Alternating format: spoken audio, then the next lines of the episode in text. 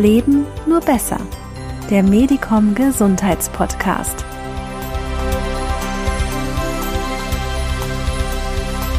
Ja, ich spreche hier heute mit Julia Felicitas Allmann. Sie ist Journalistin, spezialisiert auf die Themen Ernährung und Gesundheit. Sie war beim Kölner Express als leitende Redakteurin tätig, hat für das Spiegelportal Bento geschrieben, schreibt heute unter anderem für die Deutsche Presseagentur und Unternehmensblogs. Sie hat sogar schon den Dumont Journalistenpreis eingeheimst, weil sie es schafft, komplexe Sachverhalte anschaulich und allgemeinverständlich auf den Punkt zu bringen. So auch in ihrem Büchlein jeden Tag die Welt retten, das es im Medicom-Shop zu kaufen gibt oder auch als Geschenk, wenn man eine größere Bestellung aufgibt. Frau Allmann, jeden Tag die Welt retten, das ist kein unbescheidener Titel. Wie sind Sie auf das Thema gekommen? Ja, ich bin auf das Thema gekommen, weil ich für äh, ein anderes Medium ähm, so fünf, sechs solcher Fragen beantwortet habe mit Hilfe von Experten. Und dann äh, hat das ein Verlag gelesen und gesagt, da wollen wir mehr draus machen, was mich sehr gefreut hat, weil ich mich auch selbst mit äh, ja, solchen Themen und Nachhaltigkeit, Umweltschutz privat äh, verstärkt beschäftigt habe in der letzten Zeit. Und dann habe ich 66 Alltagsfragen gesammelt, die mich und auch meine Mitmenschen beschäftigen und habe versucht, Antworten darauf zu finden. Ja, es geht um 66 Alltagsentscheidungen, so Fragen wie besser Butter oder Margarine unter Nachhaltigkeitsgesichtspunkten.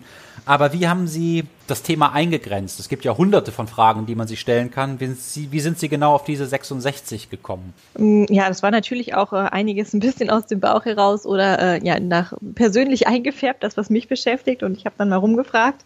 Und es war aber auch tatsächlich so, ähm, dass äh, es viel mehr Fragen hätte geben können, die aber gar nicht so einfach zu beantworten sind ähm, ah, ja. beziehungsweise nicht klar. Also einfach waren viele nicht zu beantworten, aber es sollte jetzt nicht so sein, ähm, dass man eine Frage stellt und am Ende des Kapitels denkt, ja, kann man jetzt so nicht sagen. Und deswegen sind da leider auch ein paar weggefallen und so sind dann irgendwann haben sich diese 66 herauskristallisiert, die äh, ja eigentlich im Alltag von sehr vielen Menschen eine Rolle spielen und bei denen man auch am Ende ähm, ja, eine Entscheidungshilfe mitgeben kann. Wie haben Sie denn für das Thema recherchiert? Wie findet man diese ganzen Dinge heraus und zwar so, dass es wirklich faktisch stimmt? Ja, indem ich Leute gefragt habe, die sich da sehr viel mit beschäftigen. Ich selbst weiß das natürlich alles äh, nicht, beziehungsweise wusste es vorher nicht. Ich habe ähm, ja deshalb Experten interviewt von großen äh, Institutionen wie dem NABU, BUND, Umweltbundesamt und so weiter. Aber es gibt auch tatsächlich Professuren, die sich mit solchen Themen wie zum Beispiel ähm, nachhaltige Ernährung auseinandersetzen. Und die habe ich angefragt, denen alle meine Fragen gestellt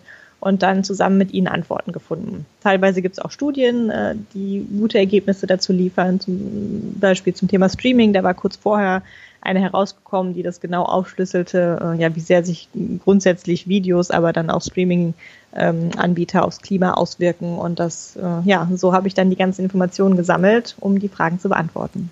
Ah ja, das bedenkt man ja oft nicht, ne, dass ähm, Streaming auch Strom verbraucht. Vielleicht gar nicht den eigenen, sondern den von großen Servern, die irgendwo anders stehen und dass das auch mhm. eine, eine nicht endlos vorhandene Ressource ist, weil die mit anderen Mitteln erzeugt werden muss. Das heißt, so unschuldig ist das Streamen auch nicht. Ne? Für Leute, die zwar keine Plastiktüten kaufen, aber zu Hause eine Serie nach der anderen bingen, hat man dann auch ähm, einen kleinen Umweltmakel sozusagen. Ganz genau. Was sind denn Ihre drei wichtigsten Empfehlungen für Menschen, die nachhaltiger leben wollen? Hm, Wenn man also, von den 66 mal runterbricht auf so drei wirklich ganz besonders wichtige Verhaltensweisen, was würden Sie hm. uns empfehlen? Ähm, ja, zuerst würde ich sagen, dass man wirklich sich mal bewusst macht, dass alles, was wir tun und was wir kaufen und was wir verbrauchen, wirklich Ressourcen benötigt, weil wir bei manchen Sachen, wie Sie jetzt sagten, Plastiktüten oder so, ähm, da weiß man es vielleicht, aber bei anderen nicht. Also dass auch jedes Lebensmittel, jedes, jeder Pulli, den ich kaufe, dass all das irgendwie hergestellt werden muss. Ich glaube, mhm. das ist schon mal ähm, der wichtigste Schritt und dass man sich dann überlegt, wo bin ich bereit, vielleicht ein paar Abstriche zu machen, weil wenn man alle 66 Dinge und noch viele hundert mehr, die es gäbe, versucht umzusetzen, dann ähm, ja, ist man vielleicht etwas überfordert. Von daher finde ich, das ist der wichtigste erste Schritt. Das äh, zweite wären für mich ähm, Milchprodukte. Das war mir vorher nicht klar, dass die tatsächlich einen großen Einfluss haben aufs Klima. Aha, ich dachte grundsätzlich ja. bei tierischen Produkten eigentlich, dass es sich meistens mehr so ums Tierwohl handelt.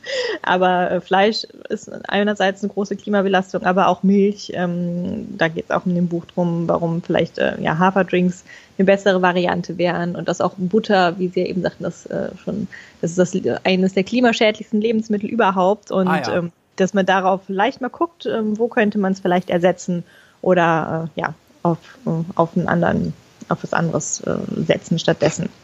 Und das dritte wäre für mich, ähm, glaube ich, so das Thema Konsum, ähm, auch vor allem auch im Modebereich, also das ganze, das ganze Thema Shopping, das habe mich, habe ich mich auch mit dem Buch dann sehr mit auseinandergesetzt, was da für, ähm, ja, für Prozesse hinterstecken. Einmal welche Ressource, zum Beispiel Polyester ist äh, erdölbasiert und das ist halt auch äh, eine nicht erneuerbare Energie. Ja. Da, wird, da geht sehr, sehr viel Energie dann auch rein und auch, auch was das für Gifte sind, die dadurch dann ähm, ja, ins, in die Umwelt gelangen. Und das, das sind einfach Themen, die viele gar nicht auf dem Schirm haben, wenn es nur darum geht, irgendwie, weiß nicht, drei T-Shirts für 9,99 Euro zu kaufen, dass man sich gar nicht ja, die Gedanken macht, was da eigentlich hintersteckt und ob es wirklich immer sein muss, äh, alles billig zu kaufen, weil man sowieso nur zwei Monate trägt. Also im Kern geht es wirklich darum, sich zu informieren, das eigene Konsumverhalten zu hinterfragen, äh, zu überlegen, ob es nicht auch anders besser geht, vielleicht auch besser für die eigene Gesundheit, besser für das Leben anderer Menschen und besser mhm.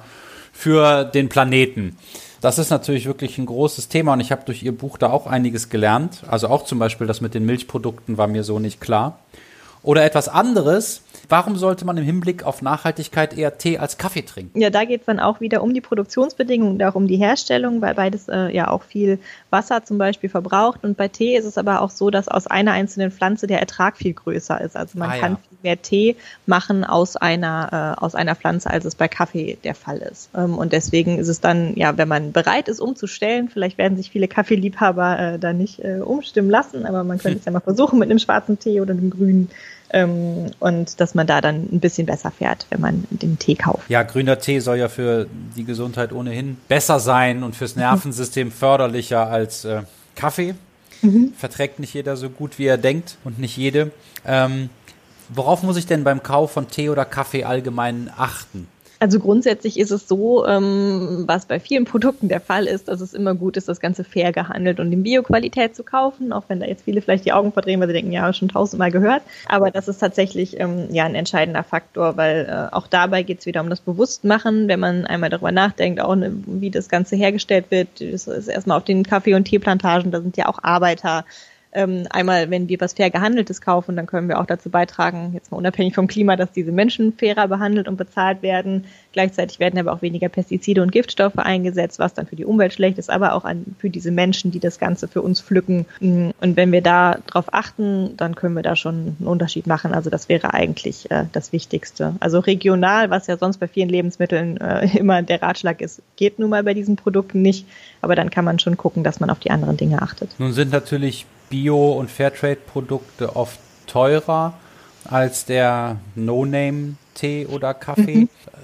Können sich Leute mit wenig Geld ähm, Ökologie nicht leisten? Oder was würden Sie dazu sagen? Das ist natürlich ein gutes Argument, das sich auch nicht so leicht wegzudiskutieren lässt. Es ist schon immer teurer, aber auch dabei geht es darum, ja, sich vielleicht das einfach bewusst zu machen. Man muss sich nicht einschränken und sagen, okay, ich darf jetzt nur noch einen Kaffee am Tag trinken, weil ich es mir sonst nicht leisten kann.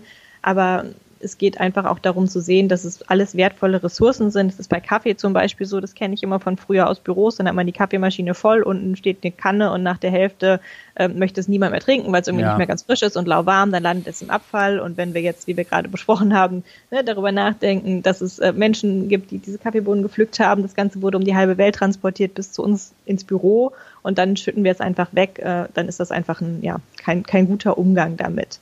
Und auch bei Tee ist es natürlich so, dass es ein bisschen mehr kostet, aber bei Tee finde ich noch mehr, wenn man sich so eine Packung mit Teebeuteln anguckt, ich weiß gar nicht, wie viel da drin sind, so 20 oder so, ja, und dann 20, mal den Unterschied, 25, dann, ne, dann zahlt man vielleicht äh, ja zwei Euro mehr für, eine, ne, für einen Bio-Tee, ähm, aber das sind dann 10 Cent pro Packung, ne? also pro Tee, den man tatsächlich trinkt, wenn ich mich da jetzt nicht verrennt habe. Ja. Ähm, auf jeden Fall bekommt man aus einer Packung Tee ja sehr viel raus. Also deswegen ähm, kann man dann einfach mal überlegen, ist man bereit dazu und an der Stelle dann vielleicht äh, ja dafür dann ein bisschen mehr zu investieren. Also es geht auch um Prioritäten, die man setzt und natürlich je weniger Geld man hat, umso schärfer und bewusster muss man solche Prioritäten setzen, wenn es um Nachhaltigkeit geht. Ähm, Ganz Ne? Da, also ich hatte mir das hier so noch notiert. Ähm, ich, Sie, Sie sehen, ich interessiere mich für Getränke. Ja. Ähm, schwenke jetzt aber um auf Palmöl. Ich habe mhm. ähm, mit Interesse in Ihrem Buch gelesen, dass Sie sich dagegen aussprechen, Palmöl zu boykottieren, wobei das doch so als das böseste aller Öle gilt. Warum sind Sie dagegen? Ja, Palmöl ist tatsächlich äh, ja ein großes Problem und vielen Umweltschützern ein Dorn im Auge. Man kommt tatsächlich nicht so richtig drum herum. Ähm, es gibt so Schätzungen, dass es in 50 Prozent aller Produkte im Supermarkt äh, enthalten ist und auch in, ähm, in Benzin zum Beispiel. Es wird äh, Kraftstoffen beigemischt und es ist, weil es so viel gebraucht wird, werden dafür Regenwaldflächen abgeholzt und das ist äh, ja eine Abwärtsspirale, die mhm. man irgendwie stoppen sollte. Das Problem ist nur, wenn ich jetzt nur darauf achte, kein Palmöl zu kaufen und denke, ach, da ist ja zum Beispiel Sonnenblumenöl drin, ähm, dann verlagert sich das Problem nur, weil Palmöl auch so beliebt ist oder gerade so beliebt ist, weil es sehr ergiebig ist. Man bekommt sehr viel aus einem Quadratmeter. Ach so, Ach so wenn ich Sonnenblumen anbaue, muss ich eigentlich noch größere Flächen dafür äh, zur Verfügung stellen, um das Ganz Öl zu gewinnen. Genau. Ganz mhm. genau. Deswegen ist ein Austausch ähm, nicht, äh, ja, nicht hilfreich. Besser wäre es, wenn man einfach darauf achtet, ähm, solche Produkte äh, etwas zu reduzieren, die also, Palmöl enthalten. Das oder überhaupt die Öl enthalten. Also ja, diese, genau. Ah, okay. Was sind das, ja, das für Produkte? Sehr viele Fertigprodukte zum Beispiel, ähm, ja sehr viel Fastfood oder auch äh, ja Tiefkühlpizzen oder fertige Müsli-Riegel, Schokoriegel, sowas wie Schokocremes fürs Frühstück, Chips, all solche Dinge enthalten sehr viel Palmöl. Ähm, und da kann man einfach mal gucken, äh, gibt es vielleicht eine Möglichkeit, das ein bisschen zu reduzieren, mal eine Pizza selber zu machen oder ähm, ja, vielleicht ein paar einfache äh, Nüsse zu essen statt der Erdnussflips, die dann äh, vielleicht mit Palmöl hergestellt wurden. Spart man manchmal auch Verpackungen ein. Und ähm, genau, da einfach ein Bewusstsein für zu bekommen. Und sonst gibt es tatsächlich auch ähm, Siegel für Palmöl, die ähm, so einen etwas nachhaltigeren Umgang mit dem, mit der, in der Palmölproduktion sicherstellen. Also die sind tatsächlich Umweltschützern nicht äh, streng genug, aber das ist auch so ein erster Schritt, dass man äh, sich da mal informieren kann und ähm, dann darauf achtet, dass das äh, Palmöl ja dann halbwegs umweltverträglich hergestellt wird. Aber so wie das klingt, ist der Verzicht auf Palmöl nicht nur ähm, für die Umwelt von Interesse, sondern auch für die eigene Gesundheit, wenn das vor allen Dingen in solcher behandelten Nahrung ist und ähm, Nahrung wie Chips oder Tiefkühlpizzen, die mhm. voller Transfette sind, die ja eh äh, äh, auf Dauer nicht besonders gesund sind. Und eine Handvoll Nüsse ist da deutlich überlegen. Wo wir bei Nüssen sind, sollten wir eher Chia oder Leinsamen konsumieren, Ihrer Ansicht nach? Ähm, das ist ja, ja so ein Superfood, das so beliebt ist bei vielen unserer Zuhörerinnen und Zuhörer. Genau. Ähm, ja, die Frage habe ich auch äh, Experten gestellt im Rahmen des Buchs und da kam dann äh, die Antwort raus, besser Leinsamen, weil man die regional bekommen kann. Ähm, Chiasamen kommen äh, aus Mittelamerika hauptsächlich und müssen dann erstmal zu uns gebracht werden. Leinsamen kann man auch regional bekommen und deswegen haben sie dann ja die deutlich bessere Klimabilanz. Allerdings habe ich da jetzt dann danach gemerkt, dass als ich mal auf meine Leinsamen, die ich in der Küche stehen habe, geguckt habe, die habe ich auch aus dem Bioladen und dachte, damit bin ich irgendwie auf der sicheren Seite. Die wurden auch ähm, ja aus einem fernen Land äh, zu uns transportiert. Also man kann, es lohnt sich schon noch mal hinzugucken, aber bei Leinsamen hat man auf jeden Fall die Möglichkeit. Ah, okay. Also das ist da wichtig, dass die Produkte regional sind. Und das ist mhm. ja bei manchen Superfoods durchaus möglich, zum Beispiel bei Kürbiskernen oder ähm, so Hanfprotein, das ja auch beliebter wird. Mhm. Hafermilch äh, ist ja mittlerweile fast in aller Munde, ja. ne, äh, hat die Sojamilch oder Mandelmilch fast so ein bisschen vertrieben. Und sie schreiben mhm. ja auch, dass Hafermilch eigentlich die bessere Ökobilanz hat als diese äh, ja. anderen Milche. Ja. ja, ganz genau. Also Hafermilch kommt da sehr gut äh, bei weg, weil es ja regional angebaut werden kann und bei deutlich weniger Wasser verbraucht wird als zum Beispiel bei Kuhmilch ähm, oder auch bei Reismilch. Mandeln sind sowieso brauchen sehr viel Wasser. Also da ist Hafer eigentlich eine ganz gute Wahl. Jetzt haben wir ziemlich viel über Lebensmittel, vor allen Dingen über Getränke geredet. Ja. ähm, kommen wir nochmal zum, zum Shopping allgemein. Würden Sie eher online shoppen oder in die Stadt fahren mit dem Auto, um da einzukaufen, wenn Sie auf dem Dorf leben? Ja, das ist dann äh, wieder so eine kommt drauf an Antwort. Ja. Ähm, also es ist so, ich hatte vorher auch gedacht, dass äh, Online-Shoppen äh, sehr, sehr böse wäre, aber da kann man auch schon gucken, dass man äh, ja seinen ökologischen Fußabdruck etwas verbessert. Das Problem sind vor allem Retouren. Es gibt da mittlerweile ja Retourenforschung tatsächlich, die sich damit befasst, äh, wie viel zurückgeschickt wird und wie klimabelastend das ist. Und ja, wenn, wenn wir jetzt dazu übergehen, in einem Online-Shop ähm, ja, zehn T-Shirts zu bestellen, um davon sieben oder acht zu behalten und oft sind die dann alle noch in eine eigene Plastiktüte eingeschweißt ähm, und davon schickt man dann wieder welche zurück, sodass dann wieder ein Paket auf den Weg gebracht wird und wieder ein Lieferfahrzeug äh, durch die Gegend fährt, dann ist das tatsächlich eine Klimabelastung. wenn ich jetzt ganz genau weiß, ähm, welches Kleidungsstück, wenn wir jetzt bei Klamotten bleiben, ich brauche oder ich haben möchte und auch in welcher Größe, es gibt ja auch oft so Größentabellen, wo man sich dann mal ein paar Minuten mit beschäftigt, um dann vielleicht herauszufinden, äh, was einem passt. Wenn man das ganz gezielt zu sich nach Hause bestellt, teilweise gibt es ja auch mit klimaneutralem Versand schon, dann ist das auch eine ganz gute Variante. Und wenn man in die Stadt fährt, kommt es dann natürlich drauf an. Klar, wenn man jetzt auf dem Dorf lebt, wie Sie sagten, wird man wahrscheinlich nicht mit dem Fahrrad fahren, da muss man ja. mit dem Auto fahren. Da ist es dann natürlich sinnvoll, ähm, ja, einen größeren Einkauf zu machen und nicht für jedes Teil einzeln zu fahren, sondern ähm, ja, zu sagen, okay, ich, äh, ich mache jetzt heute mal einen Shoppingtag, ähm, wenn man das denn möchte oder braucht. Und dann äh, ja, fährt man vielleicht einmal die Strecke mit dem Auto und kauft dann das ganz gezielt, was man braucht. Also die Klamotten müssen ja auch in den Offline-Shop erstmal mit dem LKW gebracht werden. Deswegen, ähm, wenn ich das dann da kaufe, ist das jetzt nicht so ein Riesenunterschied, wenn ich einmal was zu mir nach Hause bestelle, sondern das Entscheidende ist, wie viel schicke ich dann immer hin und her. Ne? Also wie viele Retouren mache ich und ähm, betrachte sozusagen das Online-Bestellen als mein, meine persönliche Ankleidekammer. ja, ganz das wäre genau. dann das Problem. Ich hätte jetzt eben erwartet, dass Sie bei dem Thema die drei wichtigsten Tipps irgendwie auf die großen Fernreisen oder überhaupt auf das Fliegen zu sprechen kommen. Und dass das für die CO2-Bilanz ja von besonderem Interesse ist, zum Beispiel, ob man viele Geschäftsreisen per Flugzeug macht, was jetzt in der Corona-Zeit äh, deutlich rückläufig ist.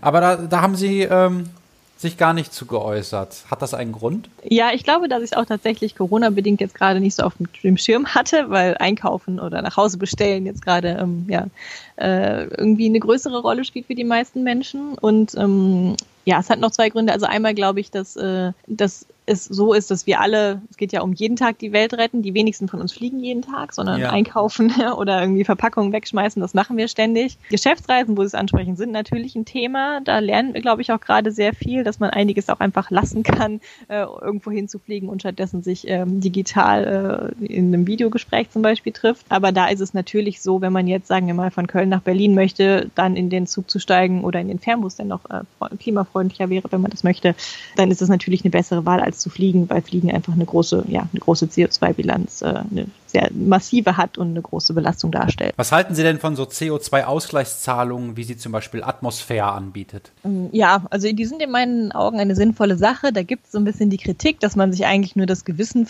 äh, reinkauft und dass man durch die Welt fliegt und wenn man das Geld hat, dann einfach äh, ja was spendet und glaubt, es sei alles gut. Ähm, um das einmal kurz zu erklären, also da ist es so, dass ähm, man die Strecke eingibt, die man zurücklegt mit dem Flugzeug, gibt es übrigens auch für Autostrecken, wenn man das möchte. Mhm. Ähm, und dann berechnet dieses Portal einem, wie hoch die CO2-Emissionen sind. Und dann wird einem eine Summe vorgeschlagen, die man dann spenden kann für Klimaschutzprojekte. Und da werden dann zum Beispiel so viele Bäume gepflanzt, die diese Summe CO2 wieder aufnehmen können, so dass ich dann ja, im Prinzip klimaneutral im Endeffekt unterwegs war. Man muss natürlich aber sagen, dass ja das CO2 trotzdem ausgestoßen wird und diese Bäume gepflanzt werden müssen.